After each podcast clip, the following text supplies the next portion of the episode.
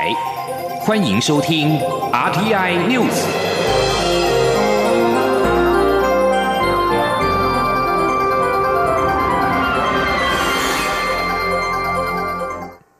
各位好，我是主播王玉伟，欢迎收听这节央广主播台提供给您的 RTI News 新闻。首先带您关注。欧洲议会有台小组、德国、法国、英国三国国会有台小组共同倡议成立跨国议会平台“福尔摩沙俱乐部”。外交部今天表示，值此中国全面加强对台打压之际，福尔摩沙俱乐部的成立具有重要意义，是一个里程碑。外交部呼吁全球理念相近国家继续与台湾同行，建立更坚实的伙伴互助关系。今天记者王兆坤的采访报道。福尔摩沙俱乐部十六号在欧洲议会举行成立酒会，各议会有台小组的核心成员，并于会后发布联合声明，说明成立俱乐部的宗旨及目标。外交部表示，现场有跨党派欧洲议员、党团顾问及议会文官等近百人到场共襄盛举，场面热烈，活动甚具意义，顺利成功。外交部指出，欧洲议会有台小组。德法英三国国会有台小组主席考量中国打压民主台湾力道日增，且已严重危及台海两岸和平与区域稳定，因此在七月共同倡议链结，规划成立一个跨国的有台小组交流平台。跨国国会议员希望借此整合及凝聚各方力量，协助台湾有意义参与国际组织及推动其他共同关切议题。进一步深化台欧盟及台湾与德英法三国的实质友好合作。外交部对于欧洲理念相近国家扩大对台支持，表达由衷欢迎及诚挚感谢。外交部发言人欧江安说。我们相信这是一个很重要的一个里程碑，这有具有非常重要的一个意义跟这个影响，这也反映了来自于欧洲国家这些理念相近国家他们的议会、他们的人民最深刻的一个心声，来支持台湾。外交部强调，台湾与欧盟以及欧盟的会员国共享自由、民主、人权及法治等普世价值，相信跨国议会平台将成为国际友台的重要核心力量。未来可进一步促进彼此的投资与贸易，深化互惠交流，强化双边合作关系。中央广播电台记者王兆坤台北采访报道。而在台美关系方面，美国国务院亚太驻青史达伟十六号出席参议院听证会，再次批评中国霸凌台湾，并指北京的行径破坏两岸现状。史达伟也在书面证词指出，将持续依据《台湾关系法》深化与台湾的关系。这场听证会检视去年生效的《亚洲再保证倡议法》实施的情况。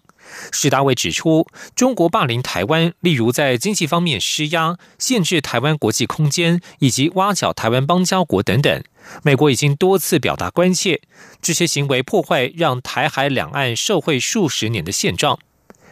针对外界宣称美国对台军售违背美中八一七公报，史达伟也在书面证词当中指出，时任美国总统雷根在公报解密文件当中强调，美方提供给台湾武器的品质及数量，完全端视中华人民共和国所造成的威胁。另外，共和党参议员贾德纳在听证会当中指出，中国国家主席习近平对美国安全利益来说，可能造成长期的最大威胁。许达伟回应，习近平在中共十九大当中的发言，以及二零一八年时取消国家主席连任限制，这些选择皆背离了常规体制，也使得一些事情变得比较无法预期。而在台湾与国际间的产业合作方面，蔡英文总统今天在接见丹麦国会副议长科斯高的时候表示，台湾第一座离岸风场已经在上周三正式完工。他期待台湾在能源转型的过程当中能够与丹麦密切合作。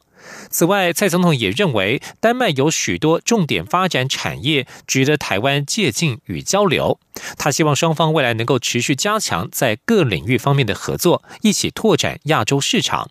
今天记者欧阳梦平的采访报道。蔡英文总统十七号上午在总统府接见丹麦国会副议长科斯高及访问团。蔡总统在致辞时表示，科斯高从三十二年前第一次访问台湾后，已经多次来访，是台湾在丹麦的重要友人，彼此有深厚的情谊。而台湾与丹麦之间，不论是政府或民间，也有更多的互动与交流，并在产业发展上加深伙伴关系。总统表示，丹麦厂商来台投资离岸风电产业与。与台湾分享成功的经验，丹麦出口信贷基金就是台湾发展风电的合作伙伴。他并指出，台湾的目标是在二零二五年让绿电比例达到百分之二十。台湾的第一座离岸风场也已经在九号完工。他期待在台湾能源转型的过程中，能够与丹麦密切合作，创造丰硕的成果。同时，也希望能与丹麦加强在其他各领域的合作。总统说。除了绿能之外呢，呃，包括环保、呃，创新设计、老人照护以及农畜食品等产业，都是丹麦重点发展的产业，也非常值得台湾来借鉴交流。那么未来呢，台湾也希望跟丹麦持续加强在各领域的合作，一起来拓展亚洲市场。总统并指出，外交部长吴钊燮在今年六月受邀到丹麦哥本哈根出席民主高峰会发表演说时，科斯高曾亲自接待并导览丹麦国会，充分展现丹麦国会对于台湾的重视与情谊。他要借此机会感谢科斯高长期以来对台湾的支持，也期待双方未来能共同开创更多合作机会。中央广播电台记者欧阳梦平在台北采访报道。而台湾自己的资讯产业也正在努力保持竞争优势。科技部今天指出，台湾 AI 云五月开始测试以来，已经有超过一百五十组专案参与测试。图形处理器 GPU 的核心运转时数超过八百万小时，十月起正式收费，对产业界展开商转服务，将成为提供 AI 新创成长以及驱动产业转型的强力澳元。今天记者杨文军的采访报道。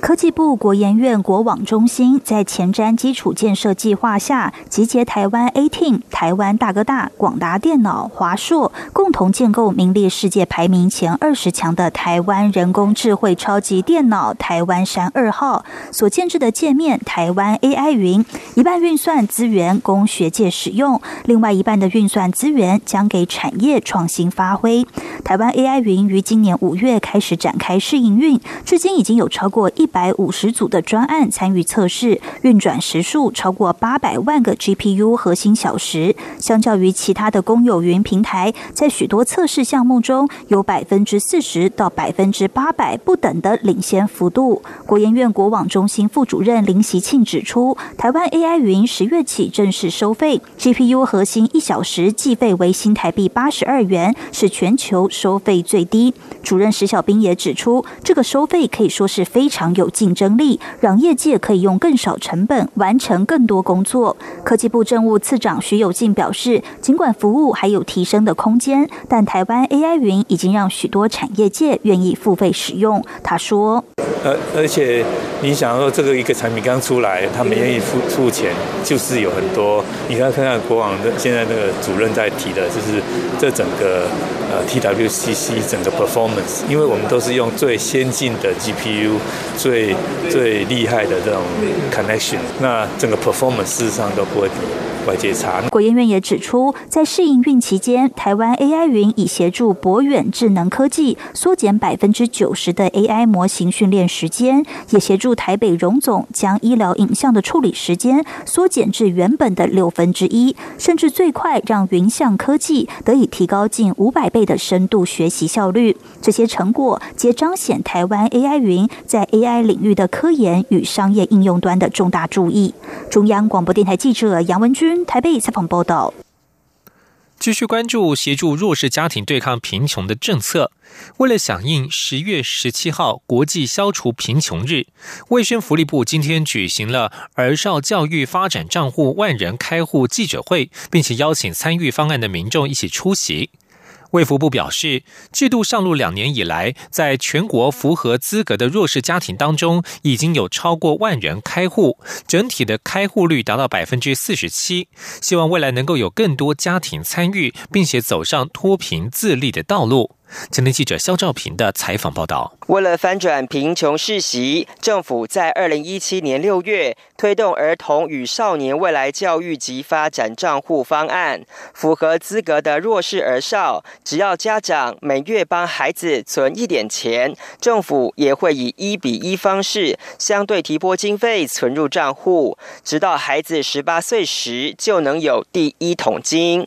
主管的卫生福利部社会救助及社公司十七号邀请参与方案。的民众现身说法，育有两个小孩的王小姐，白天在面店打工，晚上也要上班，独立撑起家庭经济。看到自己妹妹背负学贷的生活压力，早早就下定决心要为下一代累积第一桶金。王小姐说：“不要让他们一出社会的第一份工作的薪水三分之一就一一定要先还。”学贷后面才有租金什么什么，我觉得这样压力太大。卫福部社会救助及社公司司长李美珍表示，儿少教育发展账户是国家协助经济弱势脱贫自立的做法之一。上路两年多以来，不仅国际学者给予肯定，目前全国符合资格的弱势儿少更已经有百分之四十七的开户率，预估明年要达到百分之五十的目标。他说，上路的时候是二八九八人，好，那个时候我们的目标值是设定在百分之三十一嘛，然后呃，目前整个已经开户率达到百分之四十七，也就是说目前有一万零三百四十九人，那在九月底的时候突破的万人。李美珍表示，为鼓励更多弱势家庭开户，政府不仅简化申请开户流程，也开放多元缴款方式，以增加诱因及稳定性。李美珍进一步强调，政府提供一比一的发展账户，虽然是从经济面提供协助，但同时也导入社工辅导、规划理财课程、就业服务、实物给付等配套，希望从多元管道协助弱势家庭翻。转贫穷困境，卫福部次长苏立琼则表示，儿少教育发展账户能达到超过万人开户的里程碑，正好也响应了十七号的国际消除贫穷日。希望未来所有符合资格的家庭都能参加方案，步上脱贫自立的道路。中央广播电台记者肖兆平采访报道。继续关心国际消息。美国总统川普十六号表示，他在十一月前往智利参加亚太经济合作会议 （APEC） 时的时候，与中国国家主席习近平会面之前，可能不会与中国签署第一阶段的贸易协议。川普在上周与中国国务院副总理刘鹤宣布，双方达成第一阶段的贸易协议，但是并未公布任何细节。川普在白宫表示，这份局部贸易协议正在准备正式文件的过程。美国财政部长梅努钦十六号表示，川普与习近平目标在下个月签署这份贸易协议。美国和中国贸易谈判官员目前仍致力于第一阶段的贸易协议。至于一千五百六十亿美元的中国商品预定在十二月十五号生效的关税，川普政府尚未就如何处理做出决定。日本冲绳北方大臣卫藤诚一在今天前往了靖国神社，成为两年多以来首位到此参拜的阁员层级官员。由于靖国神社供奉二战甲级战犯，日本官员参拜靖国神社向来引发邻国的愤怒，特别是南韩与中国。根据日本放送协会 NHK 报道，日本首相安倍晋三则是持续近来的做法，并没有亲自前往，而是以内阁总理大臣安倍晋三之名，请人代为供奉真贤木公平。继续关注的是香港情势。香港民权人权阵线召集人岑子杰十六号晚间在旺角遭人以铁锤袭击，头部与手部流血，送医急救。事件震惊香港。岑子杰今天凌晨在脸书发文，强调坚持和李飞的信念不变。曾子杰表示，他已经处理好伤口，伤处很痛，但是这样的痛楚令他更能和所有的手足感同身受。他会尽快康复，坚持合理飞以及五大诉求的目标，同时希望警方能够尽快找出幕后真凶。路透社报道，人权团体国际特赦组织已经呼吁香港当局针对岑子杰遇袭事件展开紧急调查。这是自从六月香港反送中抗争情势升高以来，他第二度遭遇袭击。以上新闻由王玉伟编辑播报，稍后请继续收听央广午间新闻。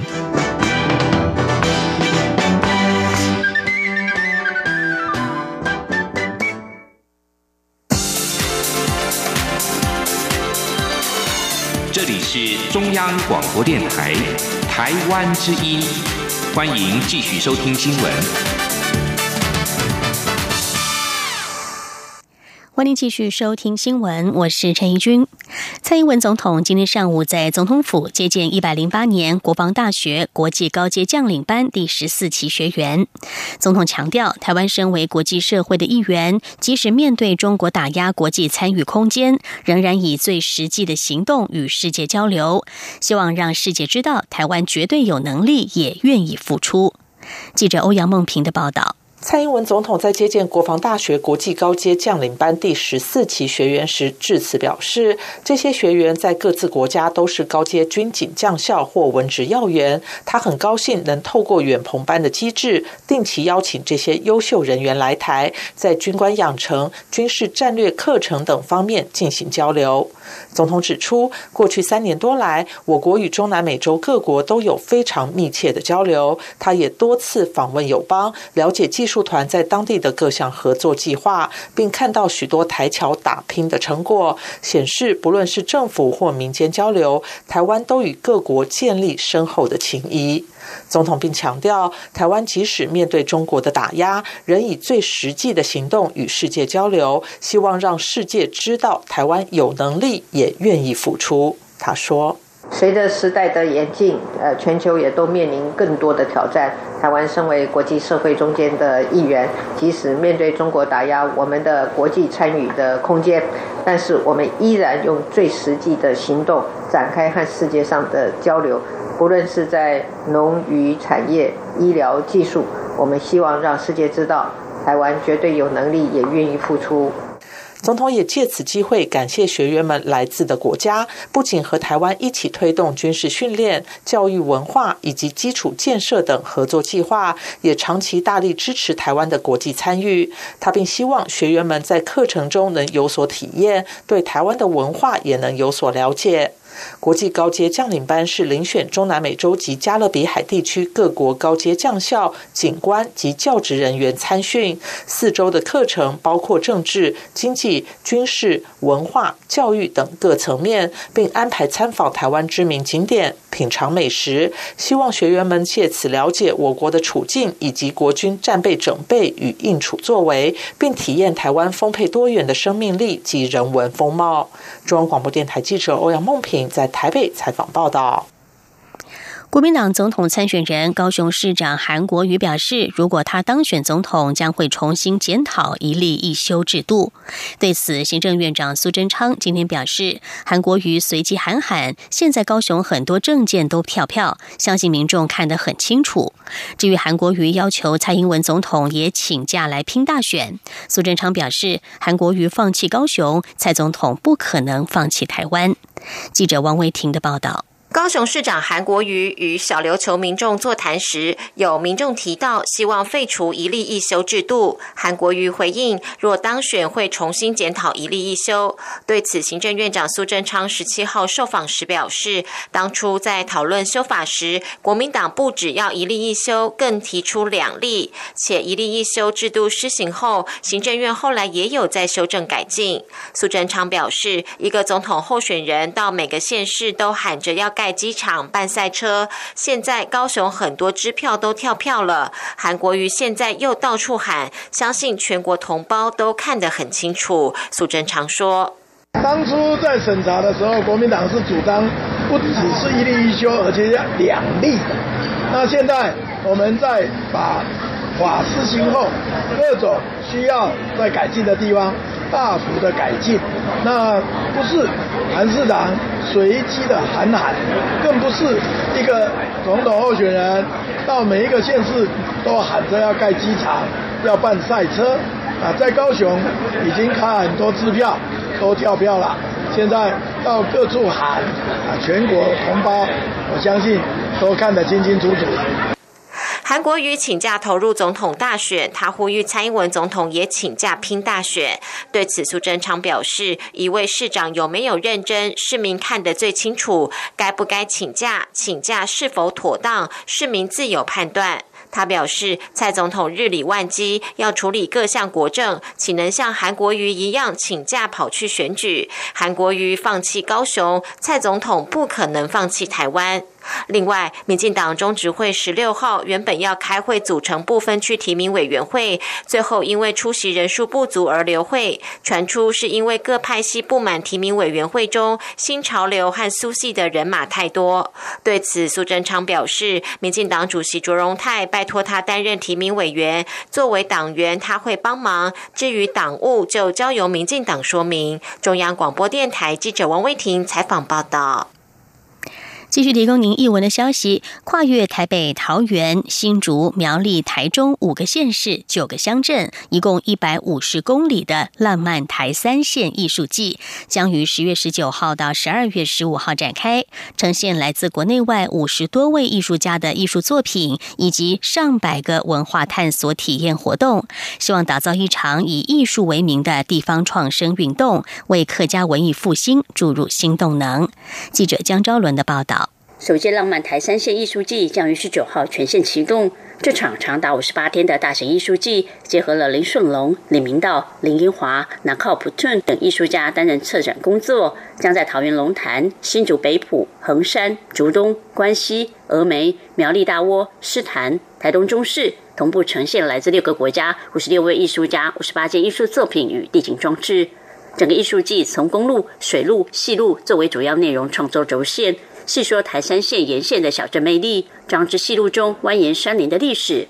漫漫水郡里的客庄生活，同时安排各种体验音乐活动，让参与的民众细细品味属于台山线特有的客家浪漫。意大利波隆纳插画奖得主邹俊生也以台山线上的保育类野生动物石斛为发想，融合山神意象，为大展创作艺术季视觉。该视觉意象也成为浪漫台山线艺术季经典台皮冠身的设计，相当吸睛。十九号当天，享誉国际的地景艺术家林顺龙，则会将客家元素搬上总统府前凯道上，以桂竹插成中央山脉，稻草铺成稻田，剪纸做成客家古厝牌楼的地景艺术活动凯道内山日，并号召超过千位民众举起直径一百公分的大柿子，呈现一片市海地景，为浪漫台三线艺术季揭开序幕。客委会表示，浪漫台三线是一场具有在地特色的当代艺术展演。也是一场地方创生运动，希望以艺术为名，结合在地力量，翻转外界对于客家的刻板印象。客委会副主委杨长正说：“台山县浪漫大道呢，它不只是一个名词哈，它应该是一个过程啊，是一个动词啊。透过这个不断的这个啊各种的活动、各种的讨论、各种的参与的过程里面啊，我们希望慢慢发展出啊属于我们自己很具体的对土地描述的方式。”此外，若民众想要提前了解台山县的人文与自然特质，也可以在十月十九号到十七号期间造访松原文创园区，观赏天光行山浪漫台山县艺术季台北主题概念特展，透过声、光、味、文学等多感官沉浸式体验，感受浪漫台山县的独特魅力。中国电台记者张昭伦台北采访报道。美食外送平台与外送员之间究竟是雇佣还是承揽的关系？最近引发社会热议。国发会主委陈美玲今天在立法院指出，这不是单纯的雇佣承揽问题，在新经济模式下，应该以更高的层次来思考如何保障相关工作者的安全与权益。他已经邀请相关利害关系人在本周开会搜集意见之后，再与相关部会来做讨论。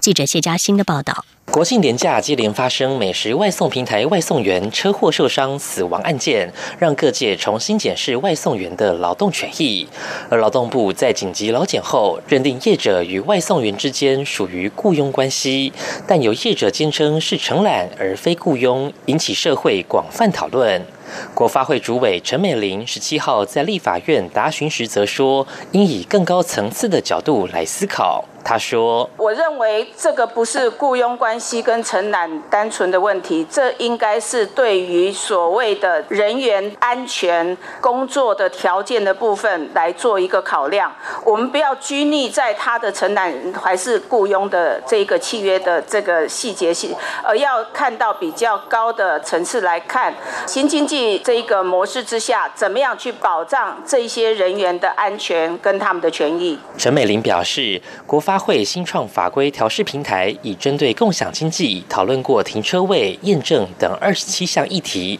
目前尚未触及到外送员身份是否适用劳基法雇佣相关议题。不过，他已邀平台业者、新创公司等相关利害人本周开会，搜集对于外送员劳动权益的看法，后续也会找相关部会研商对策。陈美玲并强调，承揽跟雇佣是民国初年时法律的定义，但新创经济的工作形态跟当时相比已有有很大的改变，因跳脱传统，以性质来做判断，会努力思考一个大家都可以又兼顾当事人权益的法规与制度。中央广播电台记者谢嘉欣采访报道。国际消息：共享经济产物之一 Uber 在许多国家都。对了，计程车业者造成了冲击。土耳其第一大城伊斯坦堡法院十六号就当地计程车协会对轿车服务业者 Uber 所提诉讼，初审裁定 Uber 不公平竞争，禁止这家公司的手机应用程式在土耳其提供服务。每日晨报报道，土耳其联合计程车驾驶协会提出了诉讼，要求禁止 Uber 手机应用程式提供交通服务。伊斯坦堡法院在去年三月进行审理。与其他国家情况如出一辙，Uber 二零一四年进入市场的时候，也遭到了土耳其计程车驾驶的反弹。Uber 在土耳其的营运引发论战，计程车驾驶以 Uber 进行不公平竞争和非法商业行为等理由进行抗议。伊斯坦堡有大约一万七千四百部的合法计程车，堪称第一大城不均衡交通系统的骨干，但是却被批评品质低劣和价格超收，也使得 Uber 得到发展的利基。九名西班牙加泰隆尼亚独立运动领袖因为二零一七年未遂的宣告独立行动被判处徒刑，引发声援民众在十六号聚集抗议，并且在晚间演变为激烈冲突。数百人在街上奔跑，扔掷破碎的路砖，焚烧汽车，还不时停下来在焚烧的路障前自拍。当地警察表示，暴力冲突也扩散到了塔拉戈纳以及耶尼达等其他的城市，促使加泰隆尼亚自治政府主席托拉在午夜之后不久发表电视谈话，呼吁立即停止在巴塞隆纳接连上演的暴力冲突，并且警告他们正在损害分离主义运动的形象。托拉表示，烧毁汽车或其他蓄意破坏的行为没有任何理由或是正当性，抗议应该是和平的。西班牙总理桑杰士也向托拉要求要明确谴责暴力。另外，示威人士计划十八号在巴塞隆纳再度集结工会，并且呼吁当天进行大罢工。法院的判刑以及判决已经促使加泰隆尼亚地区的争议升高，也成为西班牙大选之前的政治辩论核心。西班牙将在十一月十号举行四年来的第四次大选。俄罗斯总统普廷将在下星期与数十位非洲国家领袖召开高峰会，这是俄罗斯寻求重建对非洲影响力的行动之一。第一届非洲俄罗斯高峰会将于二十三、二十四号在黑海度假城市素西召开，大约三十五个非洲国家领袖将出席。对普京来说，这次高峰会是恢复苏联时代与非洲的关系，并且建立新联盟的机会。此外，在与西方国家冲突日渐增加的情况下，借此提升俄罗斯在全球的影响力。尽管未曾在非洲大陆殖民，但是在苏联时代，俄罗斯在这个大陆仍然扮演重要的角色，包括支持独立运动以及培养非洲新一代领导人等。莫斯科的非洲研究中心专家克伦达索夫指出，这次高峰会显示出了俄罗斯轴心转向非洲的决定。在一九九一年苏联瓦解之后，俄罗斯与非洲的关系下降。近几年，中国崛起，成为非洲大陆的主要外国势力。受到在中东势力增强以及成功军事介入叙利亚的鼓舞，普廷领导之下的俄罗斯政府正在试图迎头赶上中国在非洲的实力。沙地阿拉伯国营媒体在今天报道，回教圣城麦地那附近发生了巴士与重型车辆的相撞，造成三十五名外国人死亡。据指出，车上也包括了亚洲籍的朝圣者在内。当局已经展开调查。以上 T N News 由陈义军编辑播报，谢谢收听，这里是中央。